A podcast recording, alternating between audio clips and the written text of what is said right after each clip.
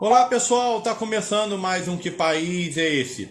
Hoje nós vamos até o Catar para conversar com o brasileiro Gilson Fernandes. Ele é um militar que mora há três anos na capital Doha, a pa país da próxima sede da Copa do Mundo de 2022. A gente vai aqui é, conversar com o Gilson sobre a vida no Catar, a vida fora do Brasil, como sempre fizemos, é a nossa live de número 12. Sejam todos muito bem-vindos para esse nosso novo programa. E eu vou chamar o Gilson aqui para conversar com a gente. A gente teve um pouquinho de atraso aqui, que a internet demorou para chegar aqui hoje, mas a gente vai iniciar esse papo. O Gilson já até entrou aqui, eu vou chamar o, Gilson para falar com a gente aqui diretamente. Duas perguntas para o Gilson, todas as curiosidades possíveis. E é, a gente. Olá, Gilson! Boa tarde, Renato. Tudo bem, meu amigo? Tudo bem? Você está me ouvindo bem? Estou te ouvindo bem. Legal, Gilson. Boa tarde aí a todos. A gente teve um pequeno atraso aqui que eu estava com um problema na internet.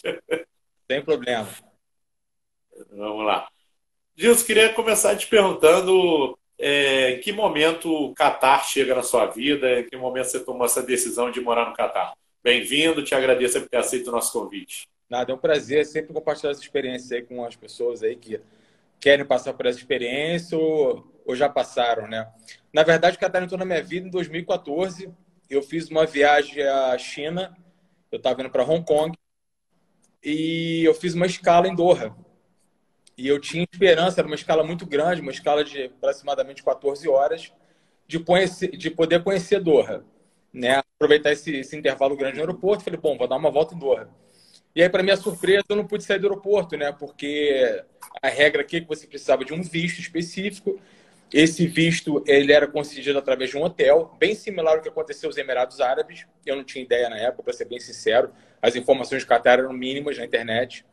E eu fiquei bem frustrado. E aí eu tentei fazer como é feito nos Emirados, né? Eu falei, bom, vou passar meu cartão de crédito, eu compro uma noite de hotel, mesmo não ficando nesse hotel, e vou ter meu visto liberado. E para minha surpresa, eu não pude sair do aeroporto, mesmo usando essa forma. Fiquei bem frustrado, né? você pode imaginar 14 horas quase no aeroporto. E, eu fiz uma promessa naquele dia, eu falei, cara, nunca mais eu volto nesse país. Porque foi uma péssima impressão, sabe? Cara, eu tô 14 horas preso no aeroporto, não tem sentido nenhum, eu não volto mais nesse país. E aí eu paguei um preço grande, né? Paguei pela, pela minha boca, né? Três anos depois, eu participei de uma, de uma seletiva que era justamente uma vaga para o Catar. Né? E na época eu fui selecionado e por motivos adversos eu acabei não vindo em 2017. Mas dois anos depois, eu, na verdade, um ano depois eu participei de uma outra seletiva. Mais uma vez é, consegui a vaga e aí eu resolvi encarar esse desafio. Né? Então, em 2019, eu vim para cá. E como é que é estar trabalhando no exército catariano? A gente sabe que o Catar tem umas relações meio estremecidas com a Arábia Saudita, quando se fala de esporte de confronto com a Arábia Saudita. Como é que é estar no exército catariano? Qual é a diferença do exército para o exército brasileiro? É, o que, que o, o exército Catar te proporciona aí? Vamos lá, eu vou falar algumas coisas, eu não posso falar todas, infelizmente, até por questões de protocolo de segurança, né? Algumas informações eu não posso passar. Mas a primeira coisa que eu te falo é o seguinte: eu venho de uma família tradicional de militares, né? Então foi uma situação para mim até um pouco habitual, tá no exército, né? Eu venho dessa experiência já. Então isso não foi uma mudança tão radical para mim estar em outro exército. Mas quando eu cheguei aqui, existe um bloqueio econômico, né, no Golfo. Então o Catar estava isolado pelos países do Golfo. Basicamente, Arábia Saudita, os Emirados Árabes e Bahrein botavam uma pressão muito grande e essa pressão influenciou em muitas das coisas que nós temos aqui hoje. Então, por exemplo, o voo aqui para Doha, né, São Paulo-Doha, eram 16 horas de voo. E por causa desse bloqueio aéreo. Né, o bloqueio econômico gerou alguns tipos de bloqueio de fronteira, inclusive bloqueio aéreo. Então, os aviões tinham que sobrevoar, dar a volta né, por fora, passar pelo Irã para ir retornar para o Catar. Né? Isso influenciou diretamente no, no, no, meu trabalho, porque assim, o Exército Catar começou a investir né, em materiais, não só na parte bélica, como na parte de treinamento, né, tendo em vista esse bloqueio, porque quando eu cheguei aqui, tinha um tanque na fronteira, para você ter uma ideia. Era uma situação assim, de é, guerra a qualquer momento. Né? E a situação do Golfo, na verdade, é uma situação muito peculiar, porque ela tem vários problemas de muitos anos, né? não é de agora. Então, nesse momento que eu chego aqui, o problema especificamente era esse bloqueio econômico dos países árabes, né? dos países co-irmãos. Né? Envolvia o Egito, a Arábia Saudita, o Bahrein, os Emirados Árabes. Então, assim, o Catar não produzia muitas coisas, é um país que praticamente importa tudo. E aí, com esse bloqueio econômico, começaram a acontecer vários problemas, né? Porque a comida não entrava, o espaço aéreo ficou restrito, e aí o Qatar meio que declarou uma pseudo-independência dessas alianças. Então ele teve que prover de coisas que ele não tinha antes, né? Ele não tinha investimento no exército, ele não tinha investimento em alimentos. Várias coisas não eram essenciais aqui porque eles podiam importar. E com o bloqueio, isso tudo foi extremamente necessário de fazer essa mudança, né? né? Esse estilo de vida deles. Então eu cheguei nesse momento bem conturbado. E logo depois que eu cheguei aqui, teve aquela crise dos Estados Unidos com o Irã. Eu não sei se você se lembra. E aí o negócio ficou bem complicado aqui, então a gente tinha essa outra situação, porque o Catar era aliado do Irã também, porque o Irã foi a rota utilizada pelo Catar para os aviões entrarem aqui, para as comidas passarem pela parte marítima, né? E os Estados Unidos possuem uma base militar aqui no Catar. Então foi um outro momento que a gente ficou assim num, num certo alerta. A qualquer momento alguma coisa poderia acontecer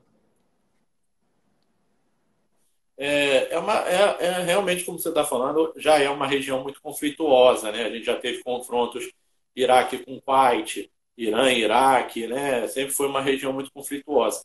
Hoje a gente vê aí informações de que é o país mais rico do mundo, a maior renda per capita. Como é que é estar no país mais rico do mundo? É... Aí eu vou te falar que é uma experiência assim, bem diferente, tá? Eu, eu, graças a Deus, já pude viajar bastante, eu gosto bastante de viajar. E aqui tem coisas que você não vê em nenhum lugar do mundo, né? Chega a ser assim meio surreal. Né? Eu vou te dar alguns exemplos assim. A parte tecnológica aqui é, é fora da curva, né? Eles têm tudo que você possa imaginar.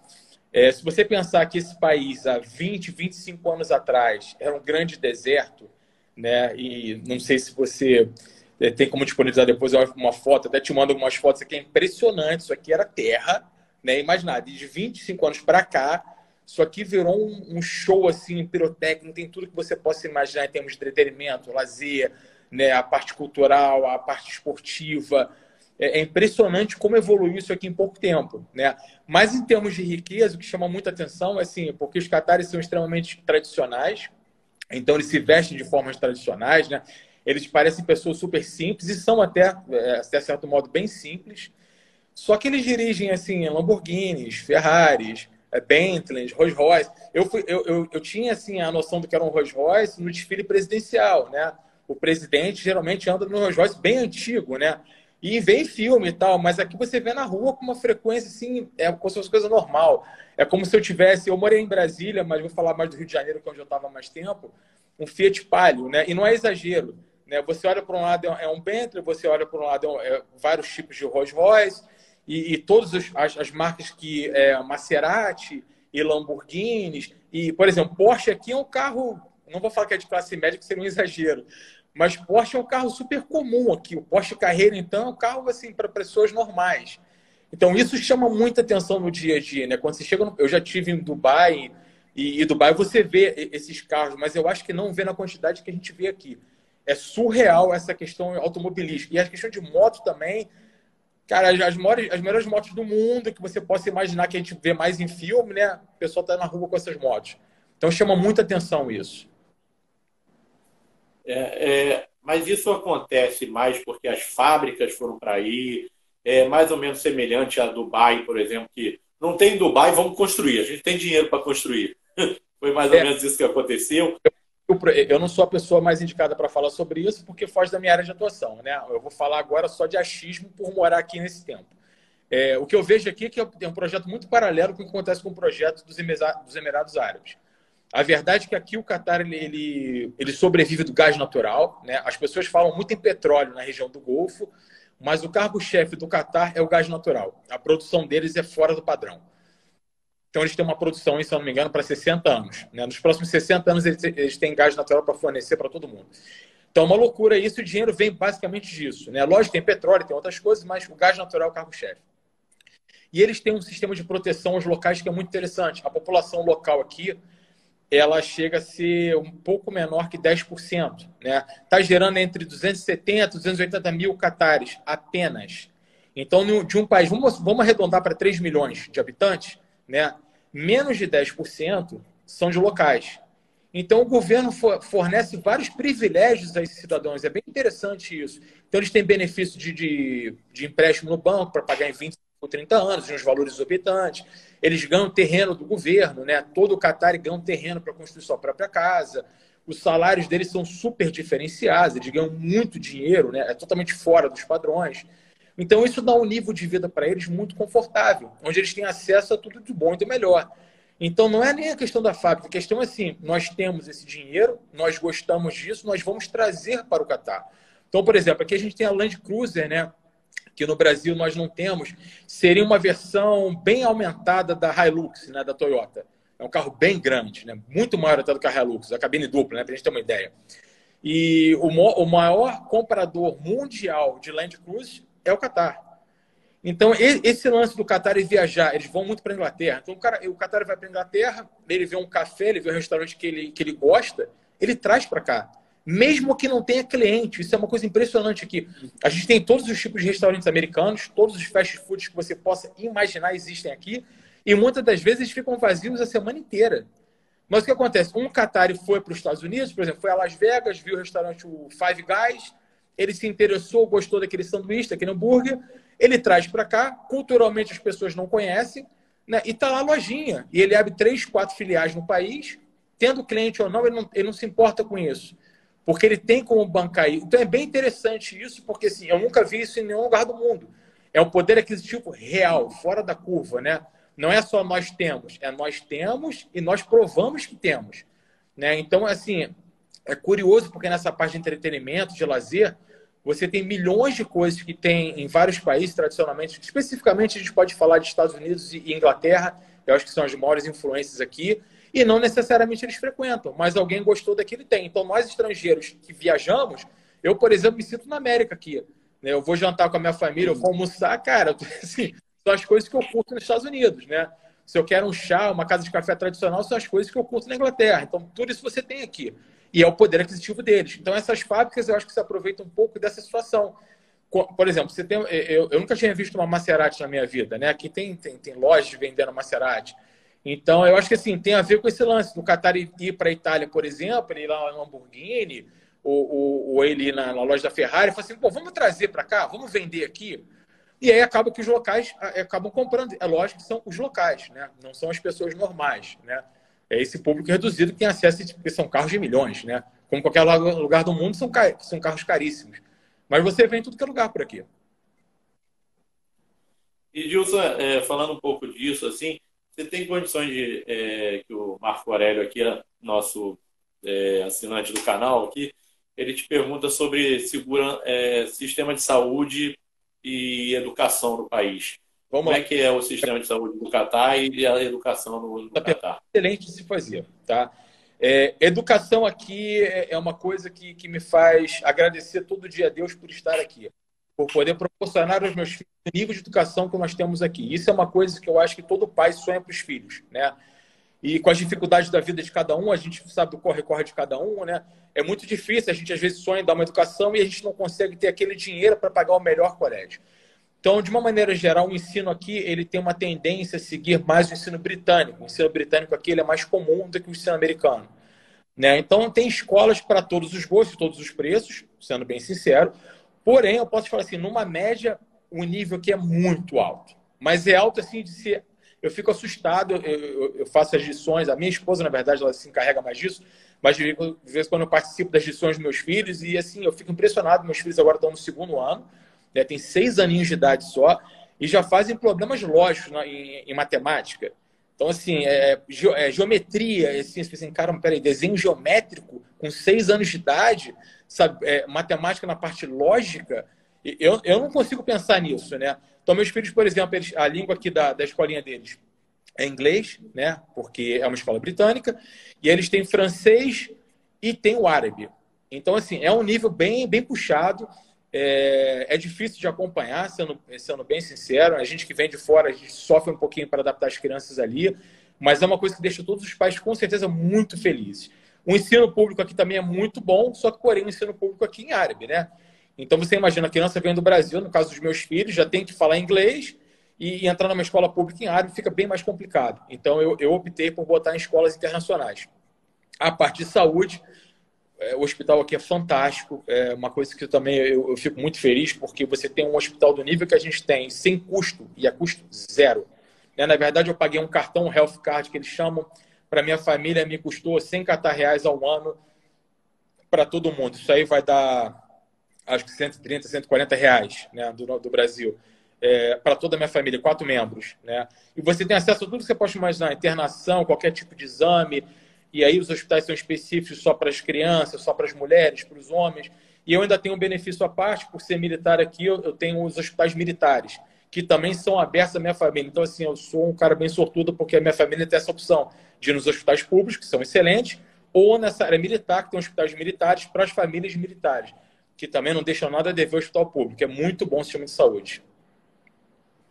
Você falou aí, falou em off para mim que você é pai de gêmeos.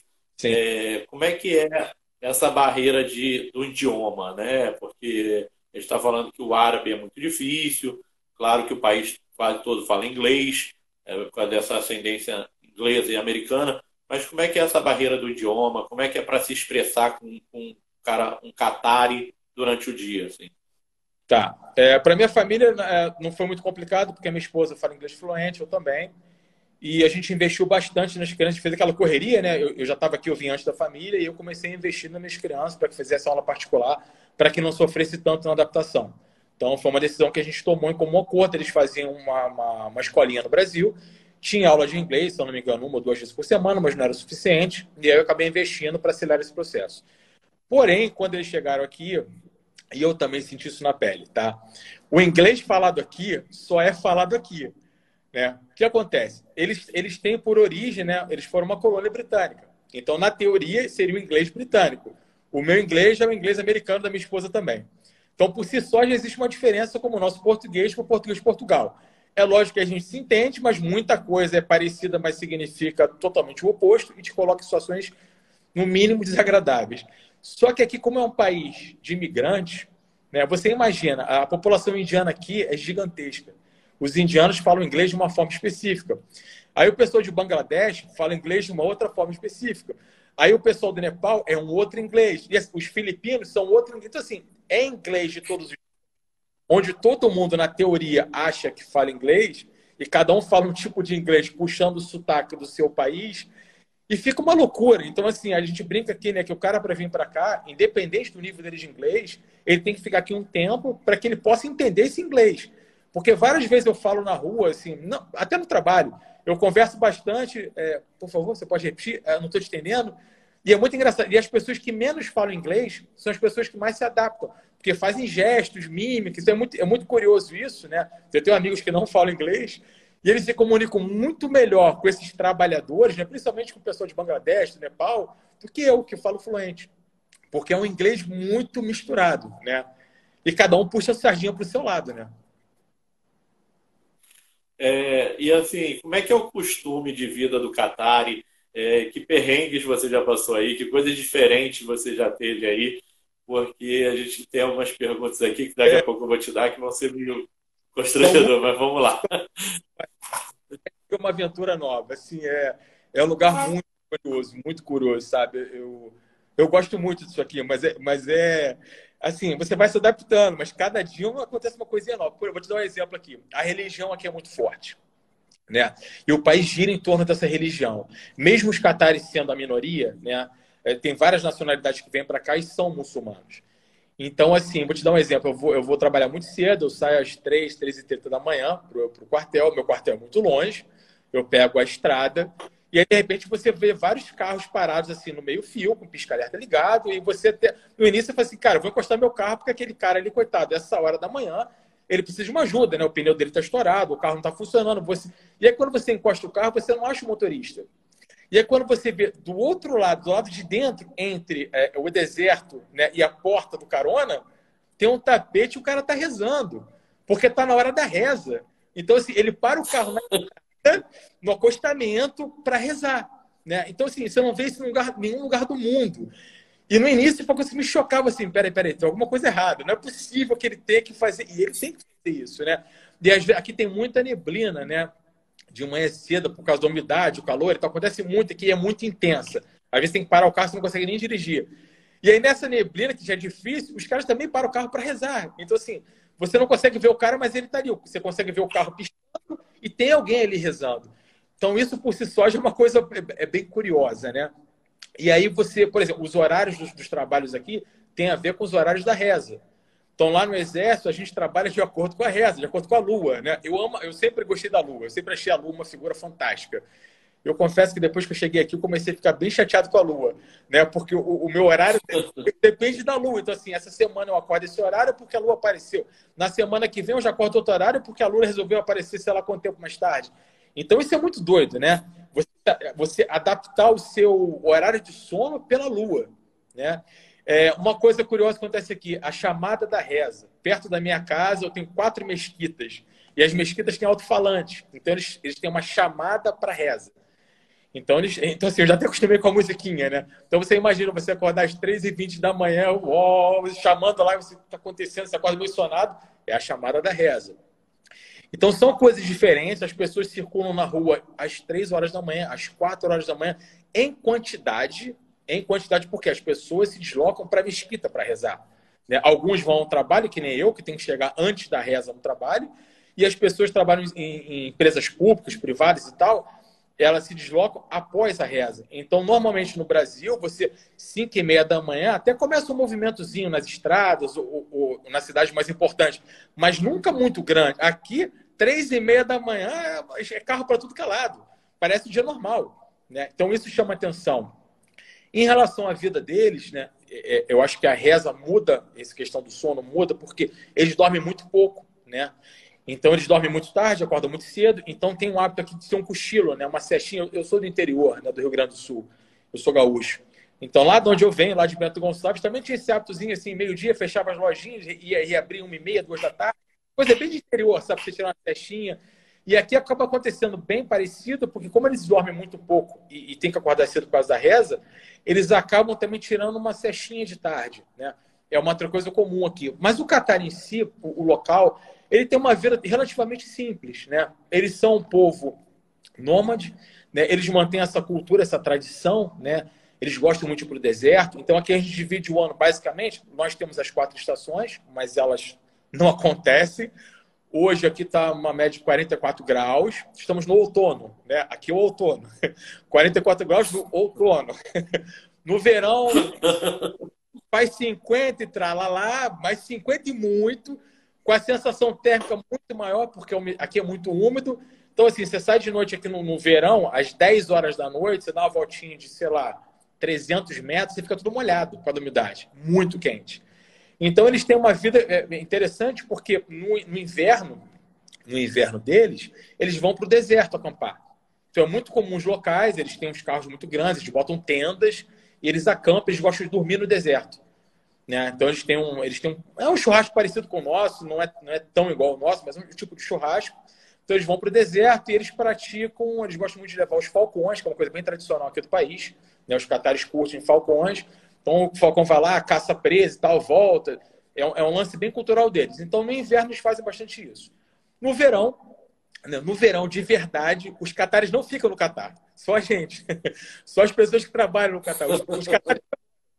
Verão de verdade é quando dá julho até setembro, pega o avião e geralmente é Inglaterra, né? É o destino favorito deles. É, Londres, Maldivas são, são, são os lugares que eles mais, mais frequentam, né? Turquia também agora. Mas, ou seja, eles vão curtir o verão fora daqui. Né? Os poucos que ficam aqui, aí tem o lance da praia, né? Aqui tem água por tudo que é lado, né? A água é cristalina, o, mar é, o mar aqui é quase que virgem, né? Porque você, os acessos à praia aqui, eu posso falar que quase, vamos chutar em 98%, é quase que no deserto. Você não tem uma estrada, não é que nem no Rio de Janeiro, por exemplo, que para o carro na Barra da Tijuca, tem um flanelinha ali, você atravessa o calçadão com Copacabana. Não, não, aqui não. Você pega teu carro, vai no deserto, tem aquela praia virgem ali, a praia natural, né? Então, assim, a natureza por si só. Então, é uma coisa muito comum, eles se deslocam para essas praias e aí vem o poder aquisitivo. Eles têm lanchas gigantescas, iates, jet ski, kitesurf, aí alguns fazem pesca, é, mergulho, outros fazem pesca submarina, e tem para todos os bolsos, né? Mas o, mas o estilo de vida dele se baseia basicamente nisso, né? Que é o deserto para curtir o inverno e o outro lado, o, o mar, para curtir o verão. Deixa eu dar um alô a algumas pessoas aqui, que é a Solange, diretamente da Lituânia, que participou da nossa live aqui, está te assistindo. Diretamente lá da Lituânia, o mundo está assistindo aqui. Pra a gente estava falando da religião. É, é. E aí a gente estava falando da religião, você falou um pouco da religião, aí eu tenho duas perguntas para te fazer sobre religião, que é a Yara da Bósnia, né? Te pergunta especificamente como é que é viver num país de religião islâmica para você que é um expatriado, por exemplo. É, e o Ricardo também de São Paulo, ele te pergunta como é que é essa religião islâmica para um cristão, como é que é estar nesse, inserido nessa religião islâmica. Então, essa pergunta é muito boa, porque eu acho que eu sou obrigado a esclarecer isso, é uma coisa que eu, eu me eu faço questão de falar sobre, porque eu acho que a gente, a gente tem acesso a algum tipo de informação real, a gente tem a obrigação de passar isso.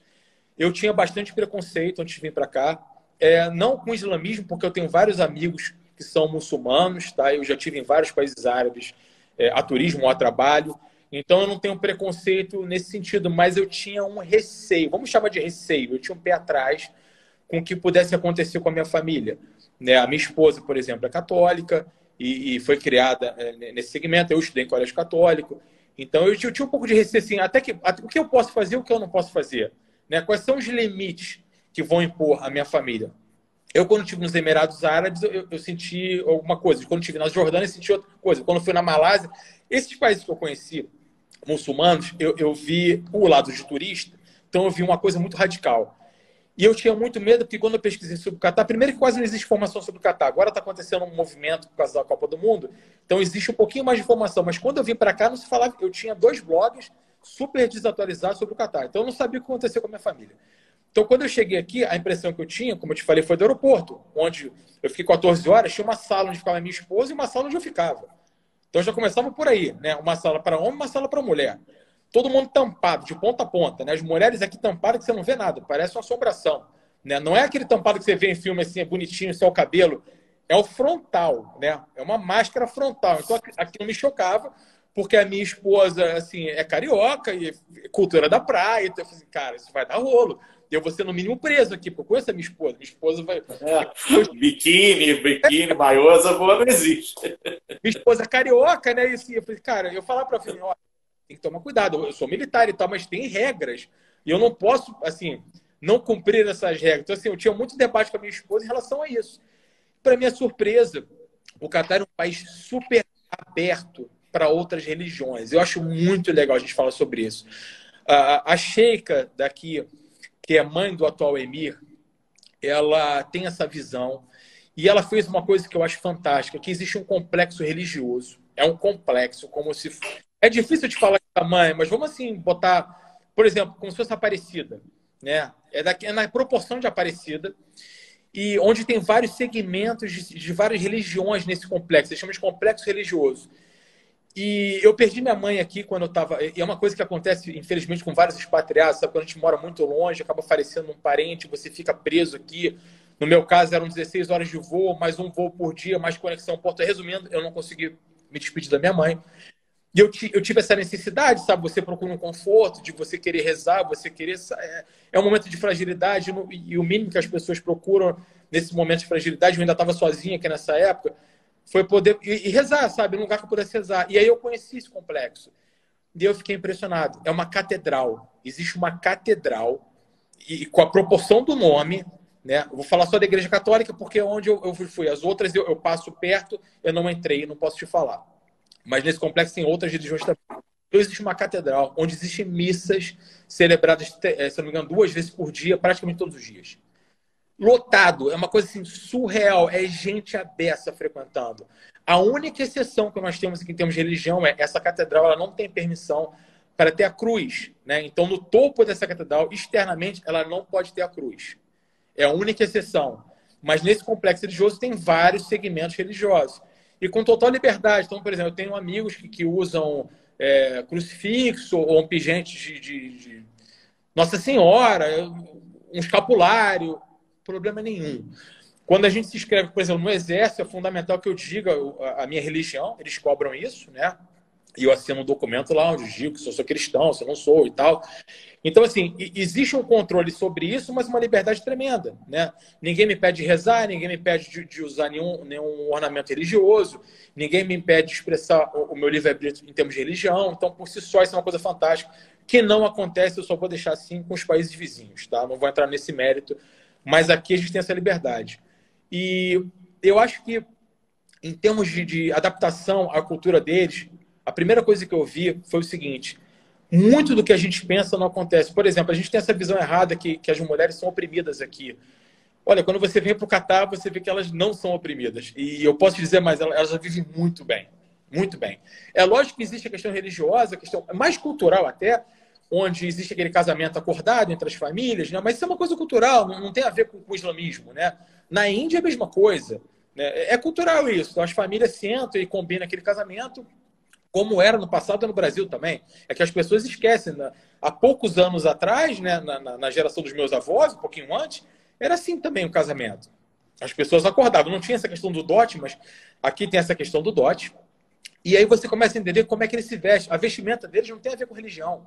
É cultural. A roupa do Catar é aquela roupa branca né, que a gente vê, aquela é, toba, toga, aquela indumentária toda, é cultural deles. E a vestimenta das mulheres, eles falam muito o seguinte: como existe muito imigrante, e, e especificamente falando tá, dos trabalhadores braçais, é, eles não tinham essa questão de tampar tudo aqui. Só que os trabalhadores começaram a se adiar as mulheres locais. Daí você imagina, cara, eu tenho, assim, eu não concordo, mas eu também entendo. O cara mora aqui 10 anos sem a mulher, sem ninguém, não tem acesso a nada. Ele não, tem amora, ele não pode ter namorada, porque a, a, a, lei aqui não permite, ele, ele, só pode ter a mulher dele, namorada não, não permite. Então ele trabalha numa obra 14 horas por dia. Quando ele vê uma mulher na rua, é, automaticamente é uma resposta assim, ele, ele, uma mulher. Mas esse fato de olhar essa mulher é extremamente ofensivo. É ofensivo para a gente no Brasil às vezes, imagina aqui na cultura deles. Então eles começaram a se, a se, proteger e as mulheres literalmente são quase que envelopadas, né, com aquela roupa toda, tampam tudo, por essa questão. Então tem a questão das famílias tradicionais, onde elas fecham o rosto, né, para que ninguém veja essas mulheres, e a questão do, de tampar o cabelo é uma questão religiosa. Né? Isso faz parte dos preceitos religiosos dos muçulmanos. Né? Elas não podem mostrar o cabelo, então você vê que fecha até aqui mais ou menos o vestido, né? o rosto fica à mostra, mas o cabelo não pode aparecer. Só que aqui tem essas mulheres tampadas, que você não vê nada. Né? Mas entre elas não existe isso. Isso é só quando elas saem, por exemplo, para um shopping, para um restaurante. Entre elas, elas usam roupas super modernas, roupas americanas, roupas inglesas. A Victoria's Secret aqui vende que é uma loucura. Né? Coisa que eu jamais imaginaria. Pô, Victoria's Secret num país tradicional? Não. É, a vida delas é super normal, super confortável. Né? E aí elas desfilam com aquelas com sapatos de, de, milhões e bolsas de grife e, e, e carros. Então elas têm uma vida assim fantástica, né? E aqui tem uma diferença grande da, da, cultura da Índia, né? Porque as mulheres aqui elas recebem o dote, vai para elas, não para a família. Então quando o Qatari casa ah. com, com a sua esposa, ela recebe o dote do marido e ela faz o que ela quiser com aquilo, pertence a ela, né? E por si só isso já é independência, né? E já existe o divórcio aqui. Cartão de crédito daqueles, né? É, além de ter tudo financiado pelo, pelo marido, né? É, ela tem essa questão assim, o dinheiro é dela, aquele montante, sei lá, um milhão, meio milhão, não sei quanto é que foi o acordo, pertence a ela, não pertence à família. Né? Então, por si só, é uma, uma baita liberdade. Né? Então, assim, eu, eu comecei a ver o, o, islamismo com outros olhos. Eu comecei a achar interessante as pessoas é, rezarem. Eles têm que rezar seis vezes ao dia. Mas a maioria reza cinco. E aí eu fiz uma autocrítica, eu falei assim, cara, vamos, eu, eu, vou falar agora das pessoas que eu mais conheço, tá? dos evangélicos, dos católicos. falei, peraí, quantas vezes um, uma pessoa do segmento evangélico vai no culto por semana? Quantas vezes um católico vai na igreja? Eles rezam no mínimo cinco vezes ao dia. Então eu comecei a dar valor a isso, porque assim, isso é, é, é uma demonstração absoluta e pura de fé. É fé. Onde ele deixa de almoçar, ele deixa de sair, ele, ele acorda mais cedo para rezar, para agradecer. Então, isso por si só é interessante, né? E aí você, quando entra no, no básico da religião, você vai ver que é muito parecido com o que a gente tem também. Né? Na, basicamente, no, no, no, segmento evangélico e no segmento católico. É muito parecido. Basicamente, o Alcorão seria o Velho Testamento. Né? Basicamente é isso. Então é bem interessante você começa a entender e admirar. Eu, eu, eu confesso a você que eu admiro. Né, uma pessoa que reza cinco vezes ao dia é no mínimo admirável. Gilson, vamos falar um pouco aí do seu lado também jiu-jitsu, porque o pessoal aqui da Grace Maitá Recreio está te dando parabéns, professor, excelente professor, excelente pai. Nossa, é que é, é, você chega, você chega no, no exército a exercer um pouco disso, da, da defesa pessoal? Como é que é essa parte do jiu-jitsu? É, é, é, eu, eu, eu, fico muito feliz de ver o jiu-jitsu onde ele está. Né? As pessoas que não praticam, os brasileiros de uma forma geral que não tem contato com algum familiar que faz jiu-jitsu, não tem noção do que é o jiu-jitsu, do que o jiu-jitsu representa no mundo. Né? E eu preciso falar um pouco sobre isso, porque eu acho que as pessoas também têm que valorizar o que é nosso. Quando a gente fala em Brasil, a nossa referência é o futebol. O que, que a gente fala de Brasil fora do Brasil? A gente fala de futebol, a gente fala de samba, né? E a gente fala de mulheres bonitas, eu nem vou entrar nesse mérito. Lógico que as nossas mulheres são lindas. Mas a nossa referência é muito pobre, porque o Brasil é um país continental, de coisas maravilhosas, de pessoas fantásticas, de, habilidades sabe, incontáveis. E a gente só fala de três coisas: futebol, samba e mulheres bonitas. E aí vem, vem o jiu-jitsu brasileiro, né? Que é o, que é o nosso jiu-jitsu Grace, né? mas que fora do Brasil a gente chama de Brasília Jiu-Jitsu. O que acontece com esse jiu-jitsu? Ele abriu portas e hoje, quando se fala em esporte, né, tirando o futebol, o segundo esporte mais praticado e respeitado do Brasil é o jiu-jitsu brasileiro. Doa quem doer. Eu trabalhei na Secretaria de Esporte há alguns anos, Rio de Janeiro, com projetos sociais. É surreal o número de praticantes que nós temos de jiu-jitsu hoje. E nós somos referência no mundo. Né? Então, nós temos eventos de, de, de MMA, o UFC, One Fight, o Bellator. Cara, é muito evento. Nós temos o maior evento de luta agarrado do mundo, que é o ADCC. E nós temos brasileiros nos, cantos, nos quatro cantos do mundo vivendo de jiu-jitsu. Isso é uma coisa sensacional. É diferente do jogador de futebol, porque ele se destaca como atleta e ele é contratado. Tem um cara, sei lá, na Eslováquia, vou dar um exemplo aqui. Tem dois caras na Finlândia. Cara, eu não sei te dizer quantos professores de jiu-jitsu tem em cada país. É uma loucura. Você vai nos Estados Unidos, no Canadá, na Inglaterra, na França. Cara, é muito brasileiro. Nos Emirados Árabes são quase mil professores brasileiros. São contratados pelo governo. Lá nos Emirados, eles, eles trabalham no governo de duas formas: no Exército e, e o jiu-jitsu é matéria obrigatória nas escolas. Então, eles aprendem lá as matérias normais e jiu-jitsu brasileiro. E isso é fantástico, as pessoas não têm noção. A gente fala assim, ah, mas a capoeira, a capoeira é um esporte lindo, eu acho culturalmente muito bacana, mas não é o jiu-jitsu. A gente, a gente tem o jiu-jitsu hoje é, no exército americano, nas forças especiais americanas, o jiu-jitsu é praticado. Né? Vários exércitos de referência têm o jiu-jitsu como, como matéria. E aqui o que a gente faz, uma das coisas que a gente faz, né, no Golfo, eu agora vou falar especificamente no Catar, com a questão da Copa do Mundo, teve essa necessidade de trazer um sistema de defesa pessoal, um trabalho nesse sentido, né? Porque é um país pacífico, né? E depois a gente pode até falar um pouco sobre isso. E, e a gente tem esse trabalho de, de, implementação da defesa pessoal, que é uma parte fundamental, se não é a parte mais importante, do nosso jiu-jitsu brasileiro. Porque hoje a gente vende bastante o esporte, que é uma coisa que vende bastante, mas a gente vem de, desse segmento, né, da defesa pessoal. E a gente provou uma eficiência. Então, hoje, hoje eu estou aqui no Exército né, do Qatar, graças ao meu conhecimento né, também de defesa pessoal, de treino. Tá? Eu tenho algumas especializações nessa área. Mas se não fosse, o, de repente, o meu conhecimento como, como professor de jiu-jitsu, se eu não tivesse uma, uma certificação nessa área, muitos dos conhecimentos militares e dos treinos que eu tenho, outros militares de outros países poderiam ocupar meu espaço. Então eu tenho esses conhecimentos, mas eu também tenho jiu-jitsu. Então virou, ficou um diferencial. E hoje eu, eu trabalho é, na Academia Militar, né? É como se fosse no Brasil, Academia Militar das Agulhas Negras, aqui é onde fomos oficiais. A diferença é porque aqui a academia ela, é, ela forma Exército, Maria Aeronáutica e Forças Especiais e a Miriguard. Né? Isso está mudando um pouquinho. Eles estão abrindo agora a Academia da Força Aérea, estão abrindo agora a Academia da Marinha. Vai ser um pouco mais parecido com o que a gente tem no Brasil, né? Várias academias militares para segmentos diferentes. Mas eu, quando cheguei aqui, a nossa academia era a única que formava todos esses segmentos. Então, o jiu-jitsu é uma parte fundamental do que a gente faz aqui. É lógico que existe uma barreira cultural, né? principalmente por essa questão de agarrar, abraçar. Né? O contato deles não é que nem o nosso. Eles não têm. Gente, o brasileiro se toca muito, a gente se beija, bate no ombro do outro, meu amigo, que saudade e tal. Eles não têm isso.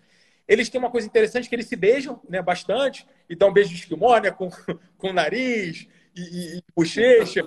mas você não vê um Qatar se abraçando. Então, quando a gente trouxe esse projeto, né, e o jiu-jitsu tem muita coisa de essa parte de mobilização, é uma coisa meio chocante. A gente teve uma barreira, assim, o cara, opa, o que está acontecendo ali? O que, que vocês estão fazendo?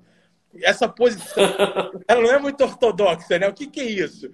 Então, existe essa barreira cultural, claro. Existem pessoas que são mais antigas, eles têm uma barba até grande aqui, né? E são os caras que seguem esse, essa questão religiosa bem mais estreita. E eles não gostam disso, né? Mas como a gente mostra eficiência, como funciona, eles ficam aquelas coisas assim, pô, não gostamos desse agarra-agarra, mas caramba, mas funciona, esses brasileiros são bons. Que bacana isso. Porque, é porque o jiu-jitsu é... Eu sou suspeito para falar porque eu sou, um, eu sou um apaixonado por esse esporte, mudou minha vida. E eu mudei a vida de tanta gente, fazendo. Eu dou aula há tantos anos, sabe? E eu acho que é um esporte que. Eu vou te falar uma coisa eu acho que resume o jiu-jitsu. O jiu-jitsu te dá uma confiança que nenhum esporte dá para ninguém.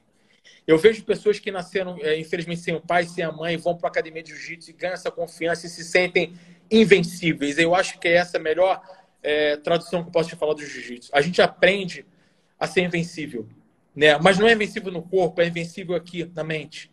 E a gente fica tão forte com aquilo ali que a gente faz coisas que as pessoas normais não fazem, por isso que os brasileiros se destacaram tanto.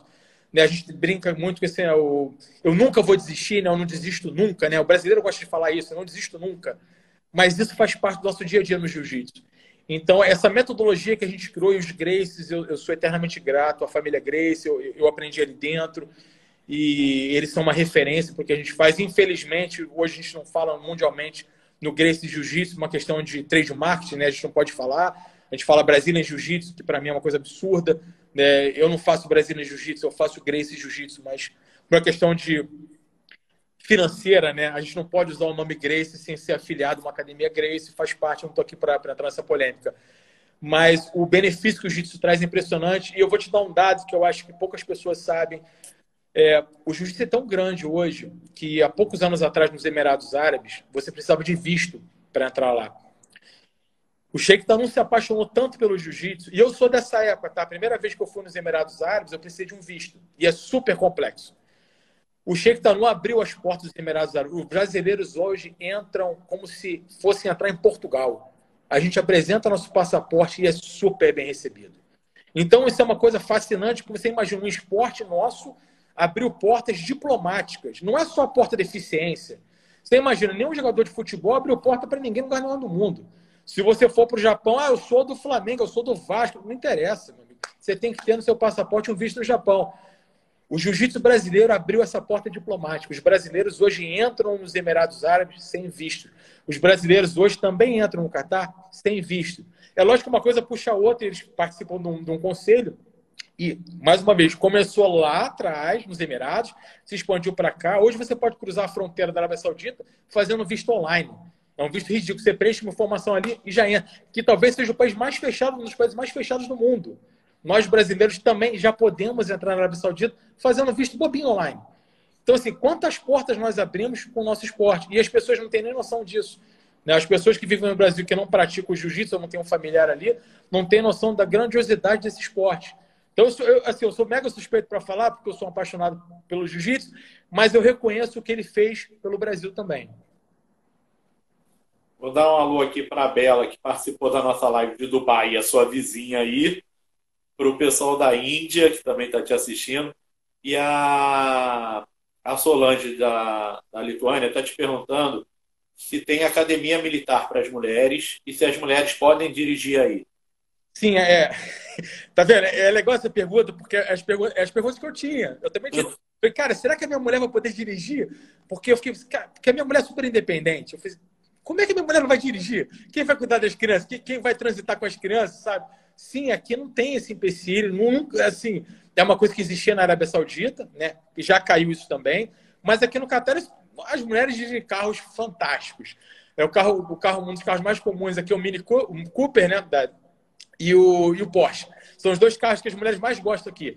Né? E elas dirigem para tudo que é lado. Lógico que as mulheres têm motorista particular, mas a grande maioria dirige, elas têm autonomia sim. Né? E, perdão, qual foi outra pergunta que você fez da, da antes da direção das mulheres? Se tem a, tem academia... academia militar. Então, existe um projeto, é, especificamente falando do Exército, tá? existe um projeto, uma base exclusiva para mulheres. E essa base, inclusive, estava contratando alguns profissionais, até do segmento esportivo, só mulheres, para darem aula para essas mulheres. Eu não tenho acesso a essa unidade, uma unidade exclusiva. Né? Na polícia, nós temos mulheres, no departamento de trânsito, nós temos mulheres. Aliás, em todos os órgãos públicos, nós temos as mulheres. Mas, especificamente no Exército, existe um segmento próprio para elas. A Arábia Saudita, nesse sentido, já está muito na frente, já formou até oficiais e tudo. Eu nunca vi nenhum oficial catari se tem, eu desconheço, mas eu sei que existe uma unidade específica para elas, que era, eles chamam de terceira fase de um projeto que está acontecendo. Né? Eles estariam agora na segunda fase. Então, eu não sei te precisar se já começou ou está para começar. Mas existe uma unidade específica para o treinamento delas. E o Bruno está te perguntando aqui, o Bruno B021 está te perguntando qual é a importância desse bigode e barba na cultura do Catar. eu, eu, eu adotei minha barba antes de vir para cá, né? Eu fiquei careca, e aí quando você fica careca, você tem que compensar, né? Eu tinha cabelo, usava barba. Depois eu fiquei sem cabelo, você vai fazendo uma organização facial, né? E aí foi engraçado porque eu peguei essa fase no, no eu, foi talvez no Brasil, numa fase que barbearia para tudo que é lado, é, barbearia conceitual e tal, aquele negócio todo de barba estilizada. Eu já usava barba, mas a minha barba era um padrão brasileiro, né? Aquela barba de lenhador, barba grande, né? Aqui é muito difícil você ter barba, porque a barba aqui ela segue um padrão Catari. Então, o padrão Catari nem é esse meu padrão, o corte meu é Catari, mas o padrão lateral aqui, o que eles fazem? Eles passam a máquina como se fosse um degradê. Então, fica muito mais suave nas laterais, aqui fica mais suave, fica um pequeno pedaço grande e o bigode grosso e a costeleta, né? Então eles têm isso como tradição, é uma, uma barba mais tradicional deles. E eu posso falar, quase todos eles usam barba aqui. é impressionante. Eu tenho um nariz grande, eu tenho cara de árabe, então as pessoas falam comigo na rua como árabe. Eu falei, opa, peraí, vamos falar inglês aqui, que eu tô só engateando no árabe. Mas as pessoas acham que eu sou árabe por quê? Porque eu tenho barba e esse nariz, né? Que é o nariz característico né, do árabe, no nariz grande. Mas é uma coisa que eu, eu, acho que tem a ver com a questão religiosa também. Eles dizem aqui, tá? E aí eu estou falando agora o que eu, que eu ouvi, eu não sei se é fidedigno isso, que quanto maior a barba, e são umas barbas bem espetadas assim, ela, ela é bem reta, mas ela é bem grande assim, mostra mais religiosidade da pessoa. Então ele segue uma tradição do Alcorão, que quanto maior a barba, mais fidedigno ele é aquilo ali. Então, de uma maneira geral, os catares usam barba. Alguns poucos na minha base, por exemplo, tem bigode, mas não é nada comum. Agora, a barba, todo mundo. E é uma outra curiosidade, né? Porque a barba ela não é permitida no Brasil, no Exército. Você não pode ter barba no Brasil. É. No, no Brasil, Exército, você pode... chega lá já, já te raspam tudo, né? É, lá tudo. Existe, na verdade, existia uma concessão, se eu não me engano, aos membros da, da, da nossa família real, que eles tinham uma tradição lá do Império, e essa família. E isso aí tem muitos anos. Eles poderiam usar um tipo de barba, mas só eles. Fora isso, não pode no Brasil. Mas aqui é muito comum. Né? Na, na minha unidade, por exemplo, todo mundo é barbudo. Todo mundo, sem exceção. Né? Todo mundo usa barba. É uma, é uma coisa assim, é, é como se. É difícil falar isso. Você mora em Brasília, assim. Eu morei em Brasília, mas é diferente. Mas é, é como falar que o carioca não anda de Havaiana. O carioca anda de Havaiana para tudo que é lugar. Ele vai almoçar de Havaiana, ele sai de Havaiana, ele vai para o cinema de Havaiana. Ele, tudo ele faz de Havaiana, porque faz parte do dia a dia do carioca. O lifestyle do carioca é estar de Havaiana, né? Bermuda é Havaiana. Então aqui o lifestyle do, do, dos catares é a barba. Né? E, e, é impressionante é, que é super bem cortada. Né? Aquela história, cresceu um pouquinho aqui em dois dias, eles já vão no salão lá é impecável. A barba deles é impecável. Eu tenho até vergonha, às vezes, que eu tenho uma certa preguiça. Eu deixo passar três, quatro dias. Aí eu falei, pô, peraí, tem que ajeitar aqui, porque o padrão aqui é, é alinhado. É, você falou do clima aí, que está fazendo 44 graus no outono. Ei, o, o, é, o, o, Claudinho aqui, sócio do samba, que mora lá em Brasília, ele está te perguntando: é verdade que não chove aí, que não tem quase chuva aí? Então, lembra aquela pergunta que você fez das coisas curiosas do Catar? Eu, eu cheguei aqui dizendo que aqui nunca chovia, nunca chovia. Meu primeiro ano aqui choveu para Dedéu, né? E assim, e, e vários problemas, né? Porque é um país que eles não têm uma estrutura para chuva. Não tem escoamento d'água na, na, nas autoestradas, né? Os prédios não têm isolamento no, no, no, no, terraço, né? Na laje. Não existe isolamento porque não chove. E aí começou a ter infiltração nos apartamentos, começou a empoçar, fazer. Cara, eu tô há tanto tempo falando inglês, às vezes até esqueço as palavras de português, até desculpa, float, né? O... Encher, né? Aquela enchente e tal, que no Rio é constante. Então, assim, e aqui vira um caos, né? Porque tem carros muito grandes que passam por qualquer situação e tem os carros normais, né? Então, no ano que eu cheguei, choveu bastante. Né? Me cham... Assim, choveu bastante, sei lá, 12 vezes, 11 vezes. Mas isso para cá é um recorde, né? Não chove aqui. Então a gente está numa expectativa agora, agora mesmo, hoje, uma previsão de 60% de chuva. Eu até falei, será que vai chover? Será que vai chover? Mas chove muito rápido, tá? Eu lembro de duas vezes é, chover bastante e assim fazer muito barulho, raio e tal, mas não é muito comum não, tá? É bem atípico chuva aqui.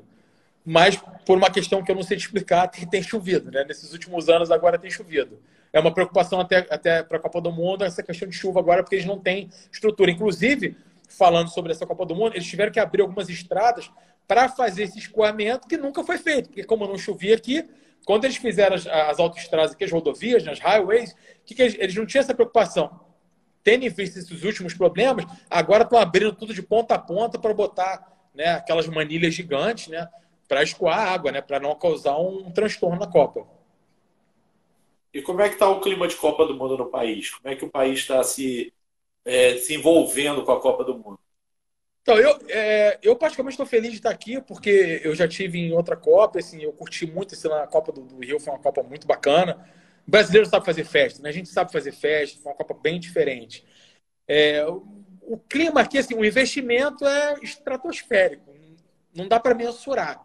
Né? Você fala um pouco no vídeo, você mostrou, cara, são oito estádios assim, que você fica assim, cara, que estádio é esse? Né? Que lugar. Eu tive a oportunidade de, de ir no estádio quando eu cheguei aqui, logo no início, eu fui no Califa Stadium, né? Que é o mais, assim, bobinho, é o simplesinho que já existia, que eles já formaram. E eu, entrei, eu falei assim, caramba, nós não temos um estádio desse no Brasil. E esse é o pior, é, é, é o mais, assim, chinfrim. A estrutura, você fica assim, cara, que estádio é esse? E aí, quando você. Eu fui acompanhando a construção dos estádios, do lado da minha casa tem um aqui, é, seis minutos de carro, do lado, do lado. Né? E esse, cara, são as obras faraônicas. Né? A beleza dos estádios. Porque assim, o Mara... eu, eu sou suspeito porque eu amo o Maracanã, eu fui criado vendo os jogos do, do, do, meu time no Maracanã. Então, assim, eu gosto muito daquele. Do...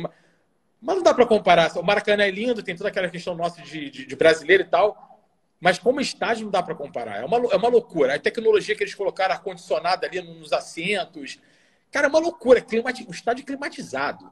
Né? E a Copa do Mundo vai ser em novembro, justamente por causa do verão aqui. Mas são climatizados.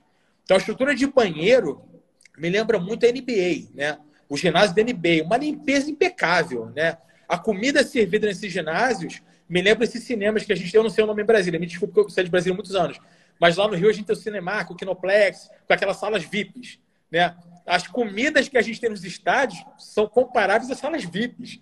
Você tem tudo, você tem a batata frita, o não é aquele hambúrguer chechelento, sabe, de colégio. Não, um hambúrguer gourmet.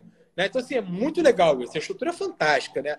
Agora, em termos de, de motivação, eu não vejo a população nem um pouco motivada, tá? Os catares. Porque eles não têm essa cultura do futebol. Eles amam o futebol. E é difícil falar sobre isso. Porque ele é o esporte mais praticado entre eles. Tá? Eu, eu, vou, eu vou me resguardar, não falar o que eu penso da prática deles, deixa para lá. Né? Eles são grandes entusiastas do esporte, tá? Vamos deixar assim, né? Tem um mérito. Mas é impressionante porque, por exemplo, eu, eu, eu fui a alguns estádios aqui, não esses estádios da Copa, né? Eu frequentei alguns estádios antes, onde tem a liga, na primeira divisão. Você conta 12 pessoas na arquibancada, 13, eles não vão assistir. Eles assistem em casa. Lógico que pelo calor, pela comodidade, tem, tem toda um, uma, uma questão também cultural. Então, a Copa do Mundo para eles, é lógico que eu acho que eles vão estar presentes, mas eu posso te afirmar que pelo status, não pelo prazer de estar presente. É, da mesma forma que eles têm essa necessidade de ter uma Ferrari, porque eles podem ter a Ferrari, eles vão estar presentes no camarote porque eles podem estar naquele camarote. Que eu e você não poderemos ir, mas eles têm dinheiro para comprar o camarote. Então vai ser muito mais pelo lance de estar presente pelo status do que pelo, pelo esporte em si, porque é mais cômodo para eles ver pela televisão. Agora, os expatriados vão em peso, a galera está super motivada, super feliz de você ter a chance de ver os maiores jogadores do mundo em uma Copa extremamente diferente. porque Geralmente a Copa é feita, no caso do Brasil, a gente fez em vários estados, né? Aqui são oito estádios num raio eu não vou me arriscar aqui, mas eu posso falar, da minha casa para uma aqui são 6 minutos de carro, para outro estádio são 15 minutos, para outro são 10 minutos. Em 15 quilômetros, você basicamente pegou todos os estádios. Com exceção de um que é Alcor, que já dá uma hora e pouquinho, Luceio, que dá 25 minutos, não, 20 minutos da minha casa, cara, é tudo muito colado. Então vai ser uma Copa diferente, porque você tem sete estádios juntos, na mesma área. Né? E não é na mesma área porque fizeram complexo. Não, não, não, porque Torre é muito pequena. Né? O Catar é muito pequeno. Você atravessa o Catar, da minha casa para a Arábia Saudita, dá uma hora e meia de carro. Uma hora e meia. No Rio, eu demorava, às vezes, uma hora para chegar na Barra da Tijuca, que é do lado da minha casa. Só para chegar no trabalho, eles demoram com trânsito. Dependendo do dia, uma hora e meia. Aqui, uma hora e meia, você atravessa o país. Então, os estados são muito próximos.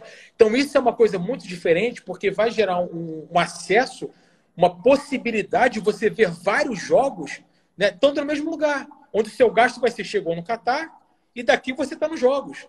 Não é uma Copa que você chegou no, no, Rio de Janeiro, ah, outro jogo é em Brasília. E o jogo é em São Paulo. Cara, o jogo é em Recife. É impossível. Financeiramente é impossível. É lógico que tem um benefício de ser muito mais fácil de se organizar. Né? Vai ser muito mais complexo aqui. Mas é, vai ser uma Copa diferente porque o, o raio de ação é muito menor. É, o Bruno está até brincando aqui contigo que se você ficou emocionado quando o Flamengo jogou a final da, do Mundial de Clubes aí. Bom, vamos lá, eu não sei, eu não sei qual Bruno é esse, pode ser um Bruno amigo, pode ser um Bruno só que está no juiz. Vamos lá, eu, eu, eu vou ter que falar, vamos lá. Eu fui no jogo do Flamengo, né? eu sou vascaíno, né? eu, eu sou um um entusiasta do Vasco da Gama. Tá bem, tá bem difícil ser vascaíno uh, ultimamente, mas eu tenho 43 anos de idade, então assim, eu, eu, participei de muitos momentos bons do meu time. Mas o que acontece? A minha esposa é flamenguista. Então, eu, por algumas vezes no Rio de Janeiro, eu levei minha esposa ao Maracanã, até por questão de segurança, né? O Rio não é uma cidade para qualquer um, né? O Rio é uma coisa meio, meio diferente, é uma aventura, né? Então, eu fui com a minha esposa algumas vezes no jogo do Flamengo. E eu tive uma situação bem curiosa, porque eu queria torcer contra e não podia por segurança, né? Você imagina a torcida do Flamengo e gritar gol do adversário. Não ia ter, ter, defesa pessoal, treino, nada ia me salvar. Né? Era caixão na certa. Então eu fui algumas vezes, quando o jogo do Flamengo aconteceu aqui, a minha esposa queria vir para cá. Ela chegaria em dezembro, o Flamengo jogou um pouquinho. Ela chegava final de dezembro, o Flamengo jogava um pouquinho antes, uma semana se não me engano. E ela quis antecipar o voo para ver o Flamengo. E eu brinquei com ela, eu falei, olha, não vamos fazer isso, é muita correria. Vai que o Flamengo perde. Imagina, você vai correr com os gêmeos para cá, só para ver o Flamengo jogar e tal. Resumo, eu ajudei um casal de amigos que veio para cá e vi ingresso para eles e tudo. E eu falei assim, cara, eu vou nesse jogo, eu vou secar o. Eu vou secar o Mengão, eu vou lá secar o Mengão. Até eu publiquei a foto do ingresso lá e fui lá, eu assisti o jogo do Flamengo. O Flamengo passou um sufoco no primeiro tempo, eu estava super feliz, comemorando mais ou menos à vontade, né? porque aqui é um pouco mais tranquilo, apesar da torcida do Flamengo ter vindo em número expressivo. E aí, no segundo tempo, o Flamengo deu um show, virou, arrebentou. Mas eu tive o prazer, tá, Bruno? Não sei se você é o Bruno, meu amigo, o Bruno, meu aluno, ou o Bruno que está nos ouvindo aqui. Mas, Bruno, eu tive o prazer de ter uma foto muito especial, porque na final contra o Liverpool, eu tirei uma foto bacana com a bandeira do Liverpool, postei na internet. Eu, mas foi um grande jogo. Assim, brincadeiras à parte, né? Porque a rivalidade faz parte do esporte mas eu fico muito feliz em ver assim nos últimos anos. A gente teve o Flamengo aqui, tivemos o Palmeiras, que acabou não conseguindo fazer o jogo, e foi uma coisa bem triste, porque o Palmeiras estava num momento muito bom do futebol. Provavelmente teremos aqui, de repente, o próprio Flamengo. Não vai ser aqui, por causa a gente vai ter uma Emir Cup, é um evento teste para a Copa do Mundo, agora de setembro, uh, perdão, de novembro a dezembro. É uma mini Copa, né, com os países aqui em volta, de teste para a Copa do Mundo nesses os estádios porque senão teríamos pelo terceiro ano consecutivo a final da, da FIFA Clubs, né? Então, assim, seria uma oportunidade legal. Provavelmente vai ser Flamengo, Atlético Mineiro, não sei quem vem. Acho que deve ser um dos dois, provavelmente, que vai vir para cá, é, que vai participar. Então é legal a gente ver o Brasil sendo representado dessa forma. Eu sou da geração que, é lógico, eu vi, eu vi o São Paulo ser campeão, eu, eu, eu vi alguns times, o meu time ficou em segundo, perdeu no Rio de Janeiro e tal. E a gente viu vários times chegando, mas o Brasil não chegava tão, assim, consequentemente, né, um ano atrás do outro. E já é o terceiro ano com chances reais de a gente estar na final. Então é muito bacana isso. É legal para a gente como brasileiro. Né? E foram jogos lotados. Tá? O, jogo, o, o jogo do Flamengo estava bem cheio. Os flamenguistas vieram em peso para cá. O jogo do Palmeiras foi uma triste situação por causa da pandemia. Então os estádios meio que foram fechados, abriram para poucos torcedores. A lei aqui foi bem complicada em relação a isso, né? Então, assim, mas, mas eu participei da festa e, e lógico, eu fiz como bom rival dentro dos meus limites ali, né, eu, eu torcia para o rival, né? Mas isso aí faz parte da rivalidade. É saudável. Vamos para encerrar aqui, Gilson, que nosso tempo está sendo esgotado. Fala um pouquinho da culinária catariana para o pessoal aí. Como é que é a culinária catariana? Oi, pessoal. Voltando aqui, o Instagram encerrou a nossa live, porque chegamos a uma hora de live. Estava ótimo conversar com o Gilson. É, vamos voltar aqui, vamos chamar ele aqui de novo. E ele vai responder para a gente sobre a, a culinária catariana, para a gente encerrar a nossa live. É que o Instagram cortou aqui, que a gente chegou a uma hora de live. Chega, falou, chega, chega, tira esse cara, fala muito. Você falava da culinária catariana. Ela como é que é essa então, culinária catariana? Eu, eu, tenho alguns amigos locais e foi uma das primeiras perguntas que eu fiz a eles. Eu queria conhecer um pouco dessa culinária. Dito por eles, tá? Não é dito pelo Gilson. Não existe essa cultura, né, culinária do Catar. Não existe, segundo eles. O que eles fazem é copiar um pouco dos países vizinhos, tá? E aí eles, alguns restaurantes vendem esse conceito de culinária do Catar, mas não é porque eles não têm essa tradição. Tá? Mas é, de senso comum, tá? e é uma coisa, porque na verdade são primos, né? A família das pessoas daqui estão na Arábia Saudita, que estão nos Emirados, que estão no Bahrein, que estão no... é, é, tudo a mesma coisa, né? Então, de uma maneira geral, é... o carneiro, né? Arroz com carneiro, a coisa mais tradicional daqui, né? Isso aí, é... talvez seja a comida mais é, que eles mais comam que seja isso. Eles botam uma manteiga derretida por cima. É, é super fitness, entendeu? Super fitness, né? É aquele carneiro sem gordura nenhuma, para não falar, é transbordando de gordura, né? Faz numa, numa travessa grande com arroz, arroz de amêndoas e tal, que também é super fit, né? Baixa caloria. E aí joga aquela manteiga assim por cima e eles comem com as mãos. É uma coisa bem bem tradicional aqui, né? E compartilha aquele momento ali, né? E todo mundo de sandalinha e bota aquela sandalinha de pezinho de chinês, aquele pezinho para cima e vão comendo, né? Então esse talvez seja o prato mais comum aqui. Eles, eles gostam bastante de frutos do mar, né? Tem muitos tipos de peixe aqui, então peixe também é uma coisa bem tradicional aqui, né? E aí tem uma, uma coisa, eles adaptaram a cultura deles, né? O shawarma, né? O shawarma, eu não sei te precisar se é da Turquia. Eu, eu vi bastante da Turquia. Na verdade, o kebab, né? Que é, não sei se você sabe o que é kebab, se o pessoal sabe o que é kebab. Kebab é uma carne que fica no espeto lá e, e ela é que nem é. uma padaria. Ele fica gostoso porque ele é sujo. Porque quando o frango de padaria é limpo, ele não é gostoso. Ele tem que ter aquele óleo lá que tem dois meses tá rodando ali e tal, e dá aquele sabor especial no frango de padaria. O kebab é igual. O kebab ele fica rodando aquele negócio ali que ninguém limpa, né? É que nem aquele, aquela chapa de hambúrguer de rua, que é uma delícia, mas também ninguém limpa. E aí o shawarma é o seguinte, é um pão, é um pão árabe, né? Tem alface, tomate, uma maionese, um, um lance ali, aí ele bota essa, ele fatia esse kebab ali dentro e faz o rolinho e vira o shawarma. Então, são, são coisas bem características que o Qatari gosta muito do shawarma. O Qatari come muito esse arroz com carneiro e carneira, que é a carne que eles mais comem. E aí o pessoal com maior poder aquisitivo come camelo. Mas aí já é uma carne para um outro tipo de público, né? Tá na faixa aí de 7 a 9 mil Qatar reais, vai dar uns 11 mil reais, né? Para você pegar um camelo aí e servir os amigos. Não é para qualquer um, né? São as coisas mais tradicionais, né? E a questão de cultura mesmo local que eu vejo aqui é o caraque, né? Que é um tipo de, de, de chá, chá, café. Eles têm, eles têm muito esse lance do café, é muito importante para eles. Eu acho que o café é mais importante para eles do que é para os brasileiros. Todo brasileiro toma um cafezinho, mas o café aqui é impressionante. Tudo para eles gira em torno do café. Então é muito comum. Eles não saem para tomar show porque eles não bebem, lógico, né? Mas em vez do cara chamar um amigo para o restaurante para jantar, eles até fazem isso. Mas chamar um amigo para conversar e sentar num café é a coisa mais tradicional do Catar. Então, beber um café num, num, num, café shop é talvez a coisa mais tradicional aqui. É o ato mais praticado, são as fotos mais compartilhadas no Instagram. Você pegar qualquer Qatari, você quase não vai ver foto do dia a dia deles, a não ser fotos de café shop. Tem sempre a foto da xícara, como é feita, se tem um desenho, se não tem. É a coisa mais tradicional aqui. E tem um espetinho, né? Que é um espetinho que é uma carne. Tem um espetinho de carneiro, né? Tem um espetinho de frango e tem um espetinho que é uma carne que eles botam um molho. Eu não sei te explicar que molho é esse, eu confesso que eu, eu sou gaúcho, né? Então, assim, eu não gosto de molho em carne, eu gosto de carne, eu não em molho em carne. Mas é bem saborosa. Então, no sul, que você tem esse, é um lugar bem comum comer esse espetinho, que a gente brinca aqui, né, que é a carne de gato, né? Porque tem gato em tudo que é lugar no Catar. O Catar é o país dos gatos. Tudo que é lugar tem gato aqui. Então, aquela carne, não sei que procedência é, é carne de vaca, lógico, né? Mas lembra muito os espetinhos da rua do Rio de Janeiro, que a gente tem as carrocinhas com espetinhos de, ah, espetinho de gato. Então, esse espetinho de carne, o espetinho de frango e tem, e tem um carneirinho ali. Né? São as coisas mais comuns que você vê aqui. E fora isso, como eu te disse, a cultura ela é internacional. Então, os catares vão a restaurantes italianos, restaurantes gregos, a gente tem restaurante brasileiro aqui, americanos. Já é uma coisa mais assim, é de luxo, né? Se, se é de luxo, eles frequentam.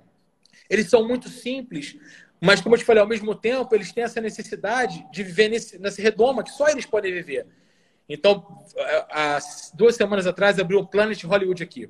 Para o pessoal que nunca foi aos Estados Unidos, aí é um, é um restaurante temático bem parecido com o Hollywood, é, Rock Café, né? Só que a temática deles são os filmes de Hollywood. Não existe em nenhum outro lugar do mundo. Tem aqui, eles abriram aqui. né? Ah, vão abrir um Planet Hollywood, que é legal. Então, assim, eles gostam dessas coisas, de viajar é capaz deles irem no Brasil, sei lá, ver um restaurante legal aqui, ó, vamos trazer essa franquia para cá. Então, eles fogo no chão. E agora já, nós já temos três lojas prontas, só não abriram ainda por causa da pandemia. Os aeroportos estavam fechados aqui, né? A gente ficou trancado aqui um ano e meio. Mas Texas Brasil, né? que na verdade é uma empresa que, que ela hoje é americana, a Texas Brasil é americana, só que ela tem um conceito de trabalhar com brasileiros. Então a Texas Brasil traz os churrasqueiros do Brasil que é uma coisa bem legal. Vários garçons são brasileiros na Texas Brasil. E aqui nós temos três unidades prontas em shoppings fantásticos, né? Que só não inauguraram por essa questão do aeroporto ter ficado fechado. Então, eu acho que deve estar inaugurando no próximo mês, já está inaugurando. Então, assim, são três churrascarias da mesma franquia. Fora isso, eu não vou fazer propaganda aqui dos outros, mas assim, nós temos aqui pelo menos mais duas churrascarias de, de espeto, né? E vários lugares, vários hotéis de cinco estrelas que tem chefes fantásticos e, e, que fazem carne brasileira. Inclusive, a nossa carne brasileira aqui é referência, é uma coisa bem legal, tá? A sadia é o frango mais vendido. Acabei falando sadia, mas a sadia não vai pagar nada mesmo. Né? É, é, impressionante como você vende o produto sadia aqui. É uma loucura, é o frango mais. E vende frango, vende legumes congelados, vende, vende tudo que você possa imaginar. E a carne brasileira chegou com uma brincadeira que aconteceu até no hotel que eu estava anos atrás. Fez uma brincadeira com um cara que trabalhava com carnes de segunda mão. A gente brincou com um cara que a gente queria carne de primeiro, o cara foi, pum, e trouxe. E hoje a gente tem picanha aqui, ribeye, filé mignon. E aí eu vou dar um dado é, chato para a gente brasileiro, né? É o filé mignon aqui, a gente paga 39 reais. Filé mignon brasileiro. Top de linha, né? Eu não estou nem te falando de um açouguezinho, eu, tô, eu, eu também não vou ficar divulgando, mas assim, aquela marca, sabe? Então a gente consegue picanha, que é picanha um pouquinho mais cara, às vezes 49, 50 reais, picanha brasileira. Né? A gente tem isso também. Então, nas lives aí do pessoal aqui do Catar, nas churrasqueiras, eu faço meu churrasquinho aqui, o pessoal curte fazer um churrasquinho aqui também. Então, a gente divulgou essa carne e os catares agora estão começando a adotar porque eles não comiam carne de vaca, né? O Catar não tem muito essa tradição e eles falam, é, falavam muito mal da carne de vaca. A verdade, ah, a carne de vaca não é boa, o que é bom é o carneiro, o que é bom é o camelo. E esse lance da gente, dois brasileiros começarem, olha, prova nossa picanha. E a primeira coisa que eles fazem é tirar a gordura, né? É, peraí, tira essa gordura. Não, não, peraí, como esse pedacinho aqui? Eles se apaixonam. Então a picanha explodiu aqui, né? Tá vendendo picanha em tudo que é lugar. Hoje, inclusive, eu estava no hotel é, de um amigo nosso aqui, chefe de um chefe, e é um casal muito amigo nosso. A gente estava no Marriott, e nesse hotel agora tem um cardápio exclusivamente com produtos brasileiros. Então tem picanha servida nesse hotel. Hoje ele me falou, Gilson, eu faço bobô de camarão. Né? Pô, legal isso, né? Você está no outro lado do mundo, num hotel cinco estrelas, o JW Marriott, né? um hotel chiquérrimo, e ele tem pratos exclusivos brasileiros. Né? Então é legal como a nossa cultura está sendo implementada e os catares estão abraçando isso, né? porque eles, vêm, eles são os frequentadores. Que nós, seres humanos normais, nós podemos ir de vez em quando, mas não dá para você ir no Hotel 5 Estrelas todo dia. E eles vão, porque eles gostam desse serviço, né? É de uma forma diferente. Eles começaram a apreciar a carne de vaca, que era uma coisa até então que ninguém dava bola aqui. Bom, Gilson, foi ótimo. A gente teve duas partes aí, pessoal. Eu queria te fazer uma última pergunta. A última pergunta clássica aqui do que país é esse. O que, é que você mais sente saudade do Brasil, Gilson? Pergunta difícil. pergunta difícil. É... Vamos lá. Eu acho que a gente sente saudade primeiro da família, né? Porque a, distância é... são 16 horas de avião, né? Então, assim, é do outro lado do mundo, literalmente. Então, assim, a, a família, dos amigos, dar esse convívio diário de. É aquela história, né? De repente você nem vê teu amigo todo dia. Mas, cara, mas ele tá ali, sabe? Você pega o telefone, ele corre na tua casa, você corre na casa dele. O familiar é a mesma coisa. Eu tenho parentes em vários estados diferentes, mas assim, eles estão ali, sabe? Agora eles não estão ali, eles estão lá. Então, eu sinto muita falta disso, né? Dos amigos. No meu lado esportivo, como professor, né? Eu, tenho muitos alunos, eu sinto falta de todos os meus alunos. Isso é uma coisa que é, eu me emocionei quando eu saí do Brasil, de largar meus alunos. Uma coisa que assim, caraca, são meus alunos, são pessoas que estão comigo há 16 anos ou mais. Eu estou fazendo conta aqui de cabeça, mas tem muito mais tempo. Eu tenho aluno há muito mais tempo que isso. Né? São pessoas que foram criadas comigo, eu tenho amigos de infância que treinam comigo. Né? Então é uma relação de, de irmandade, sabe? Da gente ver a evolução de cada um, do primeiro emprego, da primeira namorada, do casamento, do primeiro filho. Então, assim, é uma coisa. É uma família, às vezes, mais família que a sua própria família. Então, eu sinto muita falta dos meus alunos. Né? E aí tem um lado meu de, de, de gostar de comer, né? Tem algumas coisas que não existem aqui, né? Então, assim, dá uma saudade, né? Por exemplo, a carne de porco aqui é proibida, né? É pela questão de religião. Então, eu até tenho acesso a um lugar que, assim, é, algumas profissões aqui você pode, em lugar específico, comprar bebida, né? E essa carne de porco. Sim, eu consigo comprar carne de porco, consigo comprar bebida. Eu, eu particularmente, não bebo. Mas você não consegue comprar linguiça, né? As linguiças aqui são inglesas. Não dá nem para comentar. Então, eu, como um bom gaúcho, eu sinto muita falta de um grumetezinho de frango, de uma linguiçinha para fazer meu churrasco. Você assim, não tem isso doces e tal. Assim, a gente conta com os amigos, com os pilotos, com, com as pessoas do Brasil que viajam para o Brasil e trazem para gente. É assim, besteira. Assim, eu, por exemplo, eu gosto de choquito, cara. Assim, o chocolate mais bobo do mundo, que de repente você não dá bola. Mas eu sinto uma baita falta de choquito. Não adianta eu ter, eu ter os chocolates mais famosos do mundo aqui, né? E ter acesso a todos eles quando eu quero comer um choquito. Eu tenho um amigo que gosta de paçoca. Eu tenho outro cara que gosta de uma, de uma goiabada, sabe? São coisas que você brasileiro, eu brasileiro, nós não valorizamos no Brasil. E quando você vem aqui para outro lado do mundo, cara, você dá um rim por isso. Agora a gente tem pessoas aqui que vendem pão de queijo, né? A comunidade brasileira faz pão de queijo. Tem uma dificuldade de fazer pão de queijo porque a gente não tem os mesmos ingredientes. Você não tem noção do sucesso que faz o pão de queijo aqui. Que é o desespero. Fulano tem pão de queijo, vai todo mundo correr. Aí tem uma pessoa aqui que faz feijoada. Aí todo mundo, cara, fulano faz feijoada. Então, assim, a comida faz, faz muita falta, né? E eu acho que é o lance de você estar no seu país, de você saber as regras todas, de você falar a mesma língua, é, de você saber onde você pode pisar. Né? Eu, como militar, tenho uma vantagem, eu tenho umas regras específicas, né? o que eu posso e o que eu não posso fazer, então para mim é muito simples. Mas as pessoas que não, que não vêm desse segmento, assim, o que, que você pode fazer? O que, que você não pode fazer? Até onde você está se excedendo? Até onde você tem que retroceder? Então, isso é complicado você se adaptar num país tão diferente como esse. Né? No Brasil é a mesma língua. Você sabe o que funciona, o que não funciona, até onde você pode colocar sua mão, né? Aqui você depende muito de uma informação. E essa informação nem sempre é a melhor possível, porque o Qatar tem uma informação, o expatriado tem outra informação, o trabalhador braçal tem outra informação. Não existe uma regra, né? E aí você tem que se adaptar com essas coisas. E não vamos entrar no mérito, assim, mas é, de legislação de trânsito. Você for um sinal aqui, são 5 mil Qatar reais. Né? Sei lá, daria 6 mil e poucos reais. Imagina, se for um sinal vermelho aqui, que de onde eu vejo do Rio de Janeiro, você, você não para, você não olha para um lado, olha para outro, você vai embora, você não pode parar, né? Não sei como é que tá Brasília, mas Brasília na minha época era tranquilo. Né? Você vai, aqui, se você botar teu pneu na faixa de pedestre no sinal fechar, dançou, vai pagar uma fortuna, né? Então, assim, essas coisas a gente sente um pouco de falta, né? E o, o colo da mãe, né? Assim, o do pai, de, de poder ter o afago dos avós. Né? É difícil você pegar uma pessoa de idade e botar no voo 16 horas. Né? É bem difícil, né? Então, assim, quem tem pais novos até tem essa vantagem, mas quem tem pais é, um pouco mais velhos, como é que você pega uma pessoa de 80 anos de idade, 80 e poucos anos de idade, e bota num voo 16 horas? Não é confortável, não é legal. Né? Não é rotina daquela pessoa, né? Então, essas coisas a gente sente bastante falta. Mas, eu, como eu te disse antes, eu volto a repetir, eu sou muito grato pelo país, é um país fantástico, uma experiência única, e eu vou falar para todo mundo que está me escutando, independente da, da, do país que vocês queiram ir, né? Não pensem duas vezes, planejem e vão. É o que a gente fala lá no, falava lá no BOP, vai e vença. É vai e vença. Não olha para trás, vai e vença, dê o seu melhor, faça o seu melhor e entenda que tudo na vida tem seus lados positivos e seus lados negativos. Eu optei por segurança, é o que eu queria para minha família, uma educação no nível diferenciado e um estilo de vida diferente. Então, porque porque eu me propus, eu estou tendo. Agora eu estou pagando um preço alto por isso e, e, e, tem um outro lado também muito legal. Então é isso, as pessoas que têm essa intenção de morar em qualquer outro país, pensem nisso. Vem cá, por que, que eu vou para lá? É um desafio? É, é, é, o meu futuro? Eu quero isso? Faça o seu melhor, dê o seu melhor.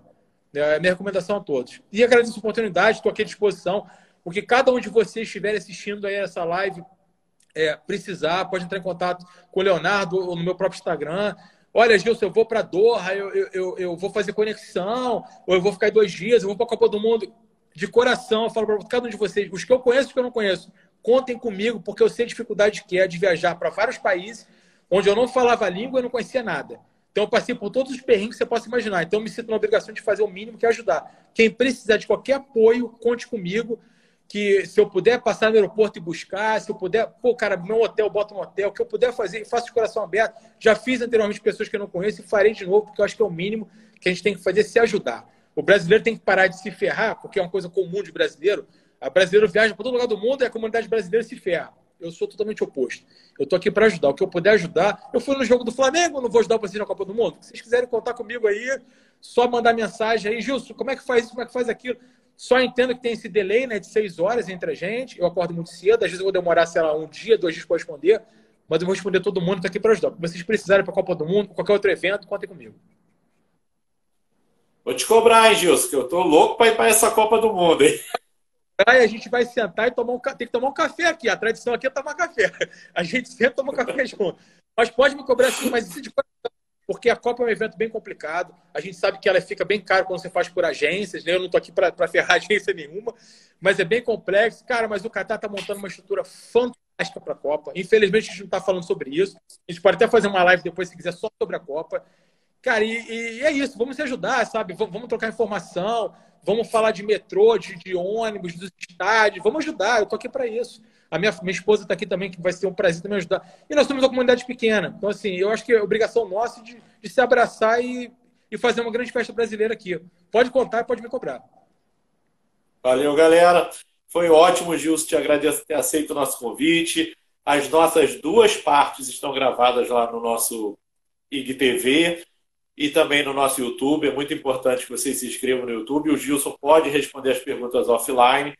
E vou dar aqui para vocês a agenda. Nossa temporada árabe barra Ásia se encerra com o Catar com o Gilson. A gente esteve na Coreia do Sul, a gente esteve no Camboja e agora com o Gilson no Catar. Vamos voltar à Europa no dia 30 com a Tessa que vai falar para a gente sobre a França.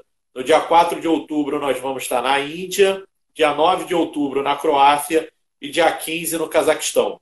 Valeu, galera. Valeu, Gilson. Obrigado a todos. Fala, Maleico. Salam alaikum.